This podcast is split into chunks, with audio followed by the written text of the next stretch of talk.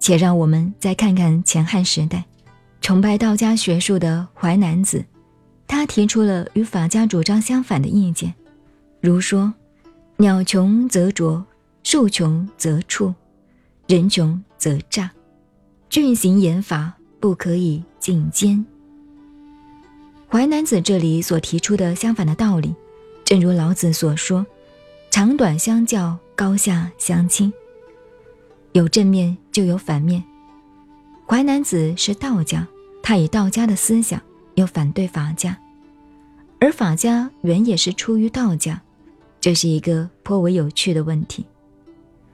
淮南子说：“鸟穷则啄，兽穷则畜，人穷则诈。”鸟饿了抓不到虫吃的时候，看到木头，不管什么都啄来吃。野兽真的饿了，为了获取食物，管你是人还是别的什么东西，都敢去碰。人穷则诈，人到穷的时候就想尽办法以谋生存，骗人也得要骗。如法家的韩非子，他说：“国有常法，虽危不亡。”淮南子却说不见得，郡行严法，不可以进奸。纵使法令非常严格，动不动就判死刑，然而众生业海，照样犯罪杀人。这就是人穷志短，马瘦毛长的道理，也是没有办法的事。真到了穷凶极恶的时候，就胡作非为。因此。而又否定了法治的功能，还是要以道德的感化，才能够使天下真正的太平。不管如何说，各家的思想都有专长，尤其在春秋战国的时候，诸子百家的书籍多得不可计数，有着说不完的意见，著作之多，多到令人真想推开不看了。往往我们觉得自己有一点聪明。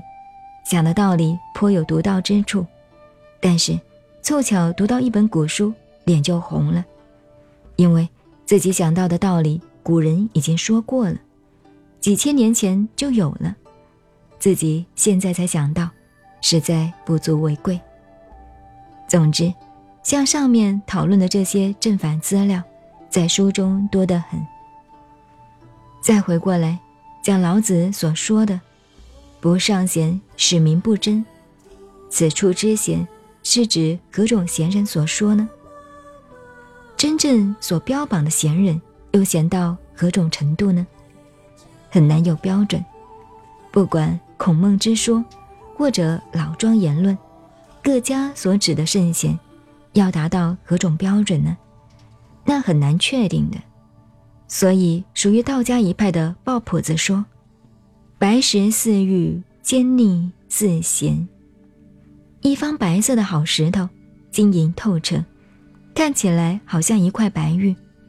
但是就它的质地来看，不论硬度、密度，都是不够真玉的标准。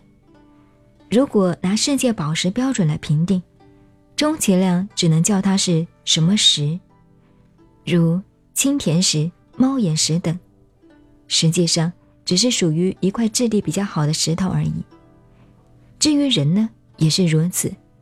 有时候大奸大恶的人，看起来却是大好的贤人。